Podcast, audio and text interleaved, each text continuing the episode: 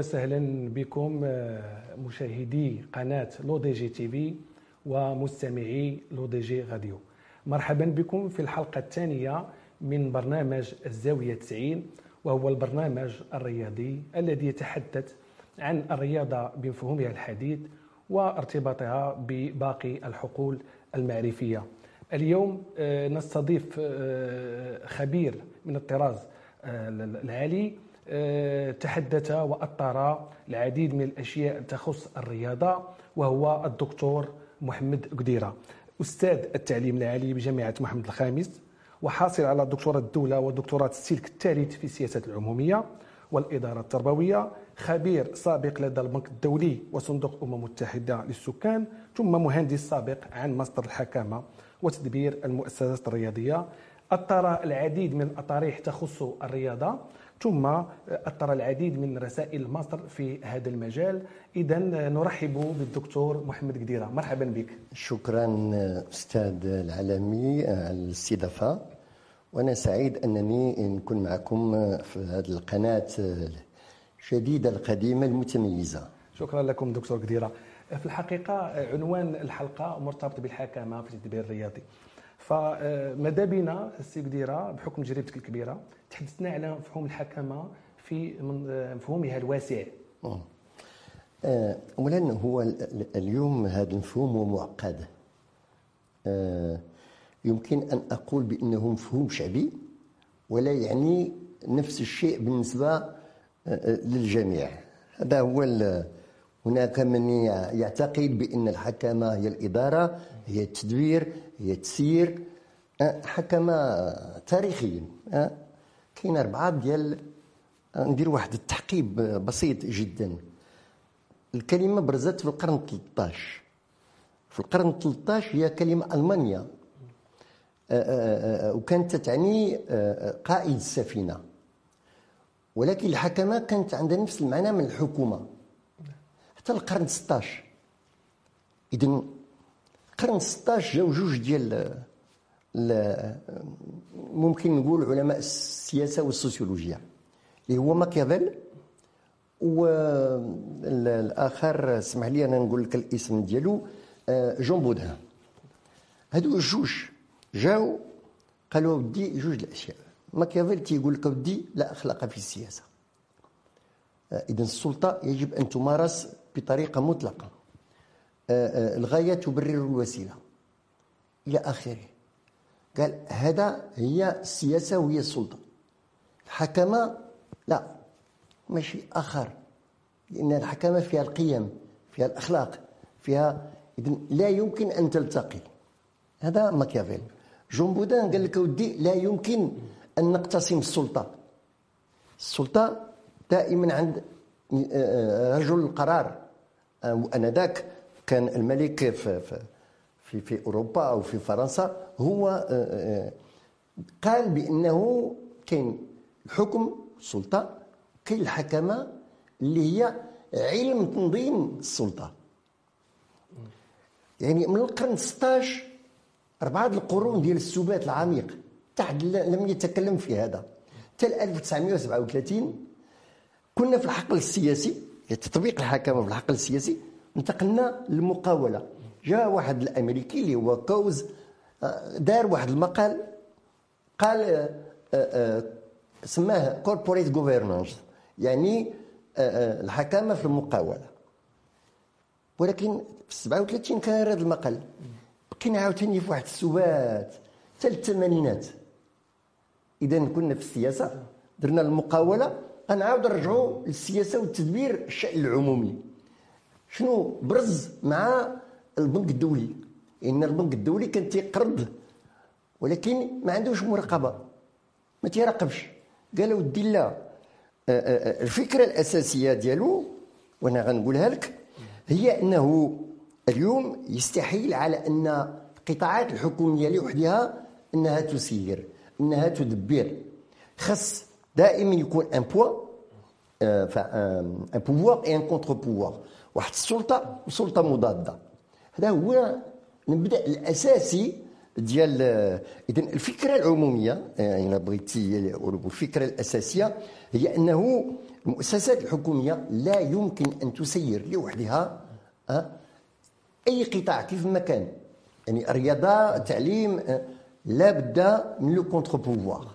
لأنه لأن اللي تخلق التوازن اذا كاين الناس بمعنى أطر بعيدين عن الحكم أو عن الحكومة واللي يمكن يساهموا في صناعة الجودة في الشفافية آه، آه، آه، يعني في اتخاذ القرارات الاستراتيجية. اذا هذه هي الحقبة الثانية ديال البنك الدولي وديال مؤسسات الأمم المتحدة للإنماء. هذا هو بطبيعة الحال ما بقيناش في هذه الحقبة هذه وأنا عاد غنجي لك للرياضة كيفاش تم دخول الحكامه للرياضة. ملي جات بداية الألفية الثالثة؟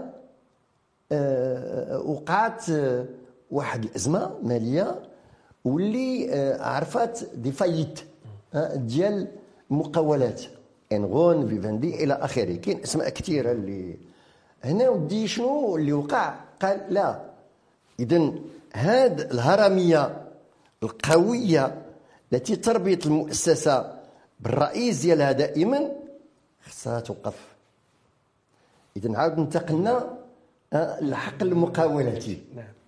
مزيان. من بعد بطبيعة الحال غندخلوا للرياضة. اولا خصنا نعرفوا بأن المنظمات الرياضية الدولية كان عندها واحد الشكل هرمي كبير. وكان الرئيس هو الذي يقرر. يعني الدولة داخل الدولة. هذا هو المشكل. هنا بدأ الصراع ما بين الدول بخصوص الاتحاد الأوروبي وما بين المنظمات الدولية.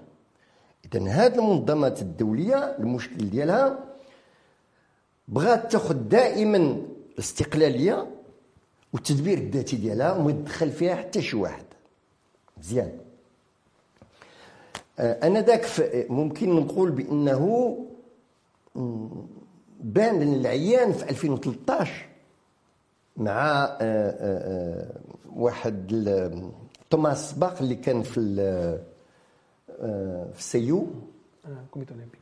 هذا جاء قال له ودي إحنا يعني ضروري ندافعوا على على الاستقلالية والتدبير ديال المؤسسات. ولكن الدول بطبيعة الحال ما يمكن لهاش تخلي هذه الأموال هذه وأنا نعطي أرقام اذا سمحت لي من بعد أنها تمشي عند جمعيات بحال CIO بحال فيفا بحال non non il y a beaucoup d'argent quoi أموال كثيره جدا. والواقع الاقتصادي والمالي في العالم تغير. يعني شنو هما هاد العناصر اللي هما جعلوا أن الحكامة تدخل الحق الرياضي؟ اولا الواقع الاقتصادي الدولي دخل العولمه الأولى. تدفقات الرأسمالية الشركات الرياضية ولات كبيرة بزاف. تحررت المبادلات التجارية ولات أدوار متنامية. للمقاوله الرياضية العالمية. هذا هو الإشكال الحقيقي. غنعطي بعض الأرقام إلى سمحتي لي آه، حقوق النقل. غناخذوا حنا غير حقوق النقل. يعني في الألعاب الأولمبية انتقل من 1960 ل 2012 ألف مرة. بمعنى أنه كنا 1.1 مليون دولار. في 2012 وصلنا ل 1.1 مليار. دولار. وهذا رقم ضخم جدا. أه نعطيك رقم آخر حقوق النقل دائما بالنسبة لكأس العالم. من 2000 1970 ل 2010 انتقل من 2.0 مليون دولار إلى 2.1 مليار دولار. طيب هاد الأرباح هذه إلا جيتي نتكلم غنعطيكم مثلا ندخل في 2013 5 المليار ديال الفرنك السويسري اللي اقتسمتها اليويفا مع الفيفا. بطبيعة الحال ملي تنجيو نتكلموا على هذه الأرباح التجارية المتنامية جعلت الدول. وأنا أقولها أنها تتدخل ها باش ما يبقاش القرار عند الجامعات آه، آه، آه، الدولية. بطبيعة الحال هذه المداخيل جعلت أن الاتحاد الأوروبي دخل باش نكونوا واضحين. عن طريق محكمة العدل الأوروبية لمواجهة ومعارضة الاستقلالية التي كانت تنادي بها المنظمات الدولية الرياضية. اذا غنعطيو مثلا في 1995 l'arrêt de Bosman. هذا الحكم أو القرار ديال بوسمان أشنو هو؟ اللي هي كانت واحد القضية جد بسيطة جدا. أنا غنقول لك شنو هو l'arrêt de Bosman؟ تيقول لك تنتهي علاقة اللاعب بناديه بالوصول لموعد نهاية عقده. ولكن هذا الشيء راه كان. هادشي راه دابا تيبان بأنه شيء منطقي وعقلاني ولكن ديك الساعة راه ما ما كانش دخل في كرة القدم. اذا هذه الحالة الأولى. الحاله الثانية هناك عدة حالات أنا غنصرد غير بعض الحالات أستاذ العالمي. حالة الرشوه والغش التي ضربت الحقل الرياضي الدولي مثلا l'affaire Festina Salt Lake City وهذا اذا هنا Marc Hodler جا ودي فجر واحد المزاعم مذهلة عن محاولة آه، آه، آه، دفع أموال لتنظيم الألعاب الشتوية ديال 2002 إذن هذه الفضيحة دفعات بتكوين لجنه لإعطاء اقتراحات لتعديل النظام ديال السيو ديال اللجنه آه، الدوليه الأولمبية. ولكن هذه اللجنه شكون اللي كان فيها؟ كانوا فيها ناس غير الري... يعني ماشي غير الرياضيين. مثلا Henry Henry Kissinger كان في, في هذه اللجنه هذه وكانوا ناس أخرين. اذا شنو اللي اللي اللي جا؟ خص آه، هذيك القوة الداخلية ديال المنظمات الدولية تهرس. باش ما يبقاش الرئيس ديالها هو اللي تي يقرر. فهنايا بطبيعة الحال آه، آه، آه، مشكل وقع مع João Havelange إلى آخره باش ما ندخلش كاينة التوصية. هذه اللجنة ديال اللي تأسست في 1999 واللي عطات التقرير ديالها في 2000 غيرات التركيبة ديال ديال السيو ها؟ نعم. وهذه التركيبة ولات فيها تقريبا 115 شخص. وهذا 115 عندنا 15 لاعب رياضي ممارس عندنا 15 رئيس جامعة دولية عندنا 15 رئيس ديال اللجان الأولمبية الوطنية ديال الدول وعندنا كذلك 70 آه، آه، شخص. يمكن يترشح. انت السي العالمي إلا بغيتي ترشح ممكن تمشي ترشح وتكون من هاد السبعين هادو.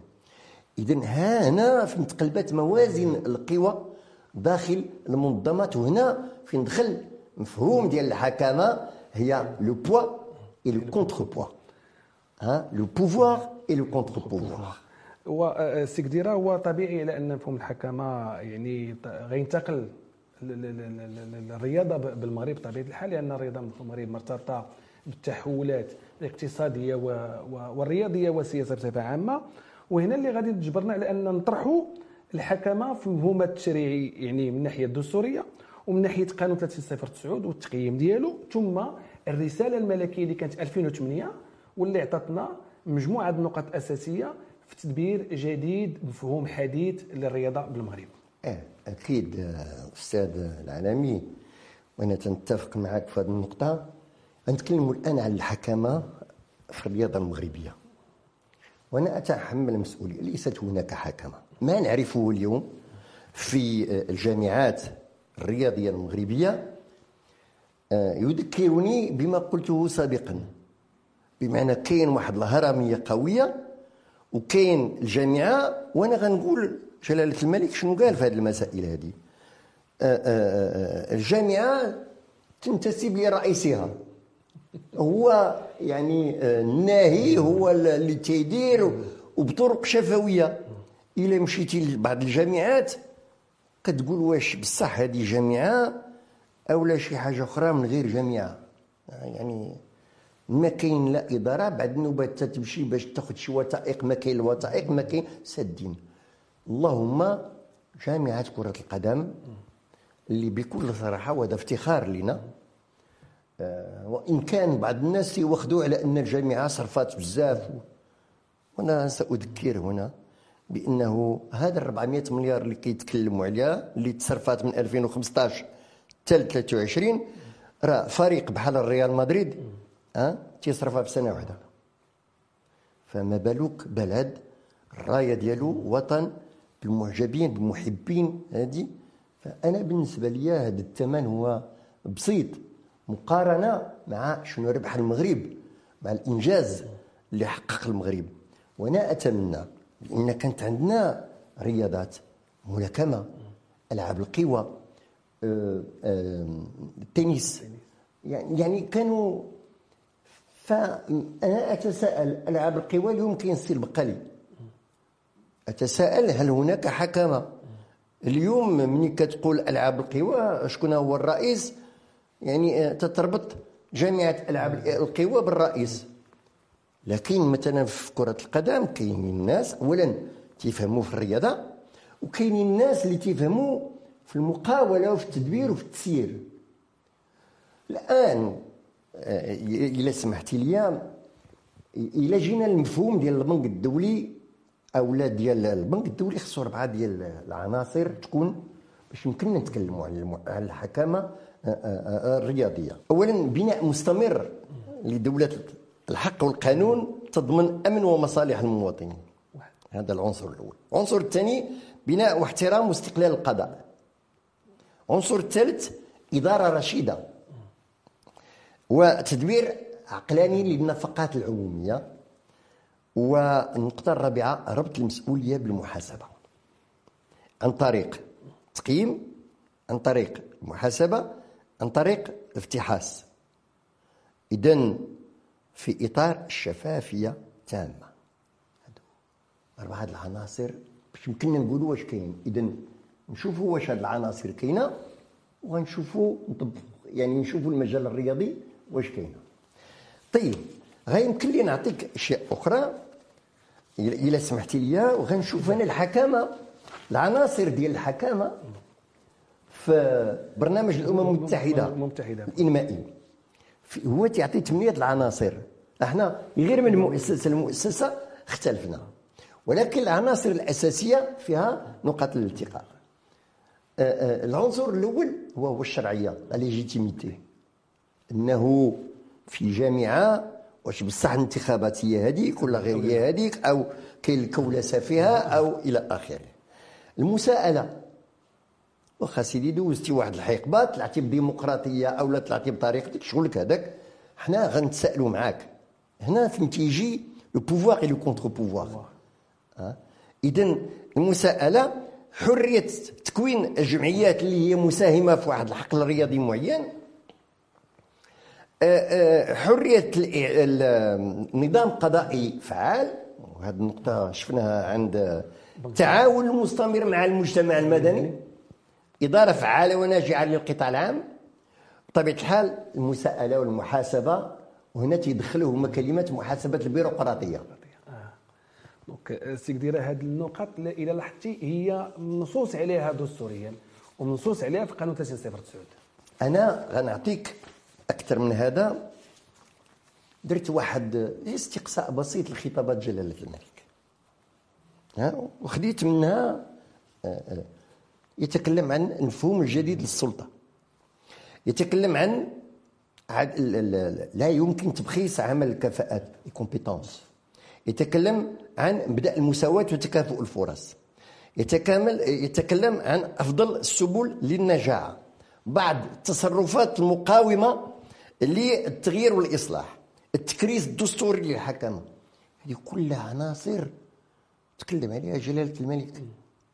اذا إلا رجعنا للرسالة الملكية ديال 2008 بالنسبة لي هذاك التشخيص اللي فيه تقريبا 14 أو 15 نقطة اللي دار آه، ملك البلاد أنا أعتبره ليس آه، لا زال ساريا إلى يومنا هذا. وأنا ممكن نقول لك آه، إلى سمحتي لي بطريقة مقتضبة على النقاط اللي تكلم عليها جلالة الملك. واللي هي نذكروا بها آه لا إيه؟ باس نذكروا بها إيه. وهذه النقاط اللي هي جد مهمة إلى سمحتي لي آه، آه، آه. شوف واحد الديباجة. كيفاش الأعطاب الرياضية تشخصات في الخطاب في الرسالة الملكية ديال 2008 من التجليات الصارخة لاختلالات المشهد الرياضي ما تتخبط فيه الرياضة من ارتجال وتدهور واتخاذها مطية من لدن بعض المتطفلين عليها للارتزاق أو لإغراض شخصية إلا من رحم ربي إلى آخره.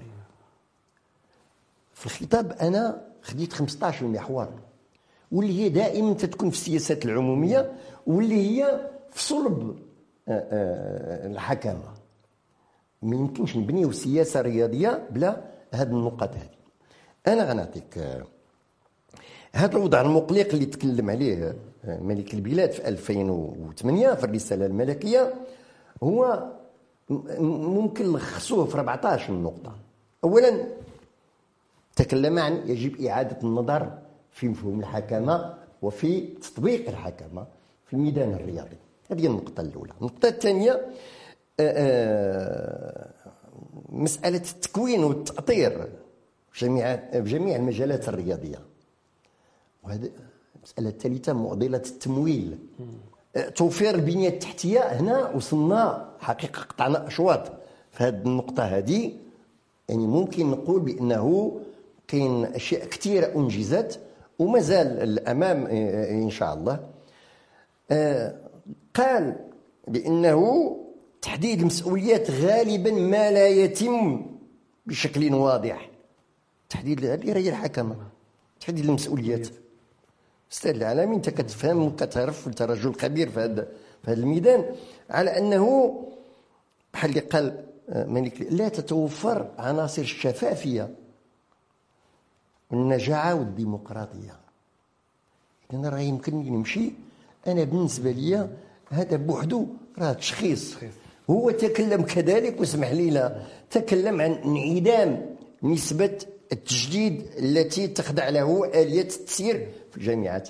لا روتاسيون التداول على السلطة. إيه التداول على السلطة أكيد. هذا نقطة إعادة تأهيل الرياضة المدرسية والجامعية. تكوين الأبطال هي صناعة. c'est une industrie راه ما يمكنش نهائيا نبقاو بالعقلية آه، الغير احترافية. تنمشيو واحد القطاع اللي اليوم آه، أنا في اعتقادي ماشي في اعتقادي ولكن أؤمن بهذا ورافعة اقتصادية. وعنده تأثير حتى في الـ PIB أكيد عنده تأثير في هي صناعة.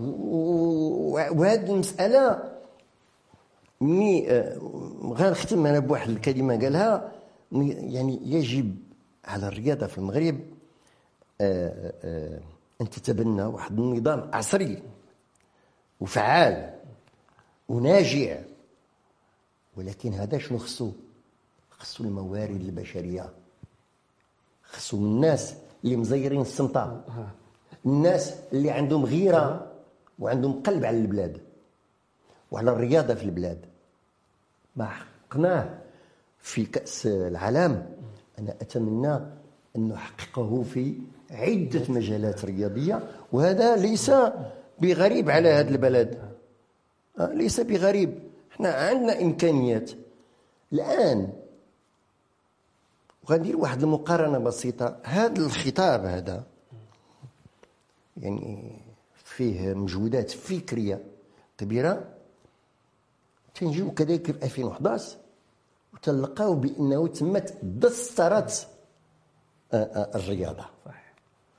بأن الرياضة عندها وزن كبير ها ولكن ملي كنجي ل 23 واسمح لي على هذه المفردة اللي غنقول شنو تنوليو ما بقيناش في الدستاره ولينا في تكوير الرياضة. يعني الرياضة تنختزلوها في كرة القدم فقط. لا. يعني c'est l'arbre qui cache la forêt ما يمكنش نهائيا نكونوا في مزيان تنجيو للنموذج التنموي الجديد وهذه هي النقطه اسمح لي سي كديره غادي نقاطعك في هذه النقطة لأن هذا هذا النموذج التنموي الجديد اللي هو في أفق 2030 تيربطنا بواحد الرهانات مستقبليه وحنا اليوم في 2022 في كأس العالم في قطر حققنا يعني حققنا الانتقال يعني من المحاولة ديال التاهيل إلى الادوار يعني المقبلة إلى الوصول إلى نصف النهائي هناك أحلام الآن لأن ربما نمشيو إلى أبعد من نصف النهاية وتنظيم لكأس العالم المشترك لكن هذا تنظيم كأس المشترك 2030 يربطنا بطبيعه الحال داخل المغرب بالنموذج التنموي والرهانات المستقبلية والاستثمار في الراس المال البشري واللي هضرتوا عليه آه، قبل قليل. غنتكلم على النموذج وأنا متأسف كمهتم كمواطن كباحث. اولا ممكن نقول بأن كاين شبه غياب ديال الرياضة في النموذج التنموي الجديد. وهذا مؤسف. قلت لي في 2011 تتم الدستاره في 2008 التشريح لا زال هذه وقت لي النتائج اللي كنحققوا هذه تيجي النموذج التنموي الجديد. يعني على الأقل من حيث الشكل. إن لم يكن هناك في اللجنة واحد مهتم بالرياضة أو أستاذ في الرياضة أو آه، رئيس جمعية رياضية أو آه، على الأقل في الشكل. آه، حضور الرياضة القاعدية وغياب الرياضة. المستوى العالي. هذا الرياضة professionnel ديال المستوى العالي. العالي. voilà le niveau في بطبيعة الحال هذا مشكل كبير. ما فهمتش أنا شنو كيفاش النموذج التنموي الجديد كيفاش تيربط ما بين le niveau ما بين le sport de masse. مع العلم بأنه تيتكلم على le sport de masse وتحيد le niveau ما كيتكلمش عليه. يتكلم عن البحث العلمي في في المجال الرياضي. آه، وكاين واحد النقطة أعتقد اللي هي أثرت على اللجنة ديال آه، النموذج التنموي الجديد وهي أنه في المجتمع المغربي عندنا واحد التمثلات حول الرياضة التمثلات اللي هي دنيوية. وأنا أعتقد والله أعلم هذه فرضية على أن الناس اللي تيكونوا اللجنه ممكن حتى هما تقاسوا بهذه التمثلات المجتمعية. لتبخيص آه، آه، آه، الرياضة. الرياضة يجب أن تكون في النموذج التنموي كرافعة أساسية. ما يمكنش اليوم تم تقزيم الرياضة. انتقلنا من وزارة الشبيبه والرياضة لواحد الوزارة ديال التربية الوطنية والرياضة. كنردوها مديريه فقط.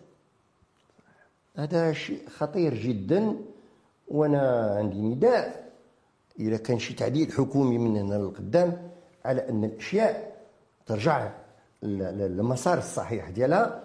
وأنا أقترح على أننا نحيدوا الرياضة ونعزلوها بوحدها وتكون هناك مؤسسة عمومية تهتم وتدبر بطريقة وبحكامة جيدة الرياضة.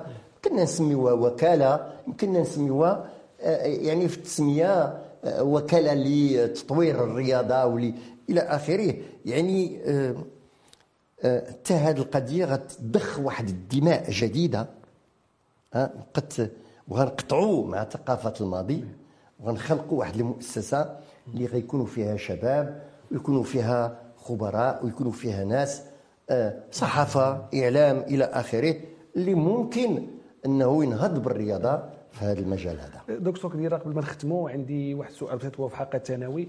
أين نحن اليوم من البحث العلمي في المجال الرياضي؟ آه طيب. آه أنا غنتكلم عن الحكامه والتدبير والإدارة الرياضية. إلا شفنا البحوث اللي هي كاينة اليوم تقريبا كاينة 17 الدكتوراه كان لي الشرف بكل تواضع إنني أطرت فيها 12 تقريبا 11 أو 12 آه، آه، الدكتوراه من غير هذا الشيء راه ما كاينش آه، كاينين بحوث بسيطة. c'est des rapports de stage بطبيعه الحال ال conseil économique et social environnemental دار واحد البحث ودار واحد التقييم وأنا يعني أنحني تقديرا لهذا التقييم هذا وما أحوجنا. لهذه التقييمات بحال هذا هذا المستوى هذا. آه، وتم آه، إنصات لعدة خبراء. كان لي آه، شرف المساهمة المتواضعة في هذا طبيعة الحال اليوم يجب أن نقر بأن الخطابات الملكية غدا في واحد التوجه والناس اللي تيحاولوا يطبقوا أنا ما واش تيفهموا ولا ما تيفهموش كيفاش تتجي تتقزم الرياضة وكتدخلها مع التربية واش التربية هي اللي غتسير آه، لو نيفو في المغرب واش هذا هذا مشكل. يجب نضع يعني اصبعنا في في هذا المرض. هذا مرض. يمكنش نكونوا حنا غاديين غاديين تيجي واحد بجرة قلم وتيهبطنا عاوتاني وتيقول لنا ودي ديروا التربية والرياضة والحكومة مسؤولة بكل صدق. إن هي التركيبه الحكومية هي اللي جابت هذه المسألة هذه دمج الرياضة في التربية الوطنية. اذا الاستاذ العالمي حديث شيق معك بكل صدق. ولكن آه، نتمنى أن فرصة أخرى يجمعنا مع خبراء آخرين مع آه، رجال الإعلام لمناقشة طبيعة الحال هذا. إذا سي قديره أو الدكتور قديره شكرا لك على هذه قبول الدعوه ديالنا كنتمنى على أن هذه النداءات وهذا النقاش ياخذ مجراه وتكون ب... وتكون الرياضه إن شاء الله رافعه حقيقية مستقبلا. نتمنى. وشكرا لكم. شكرا أستاذ العالمي وشكرا للقناة آه، آه، ديالكم أو دي جي آه، وسعيد بالمساهمة المتواضعة معكم في هذا بارك الله فيك شكرا شكرا, شكرا لمتتبعينا الكرام وإلى حلقة قادمة إن شاء الله.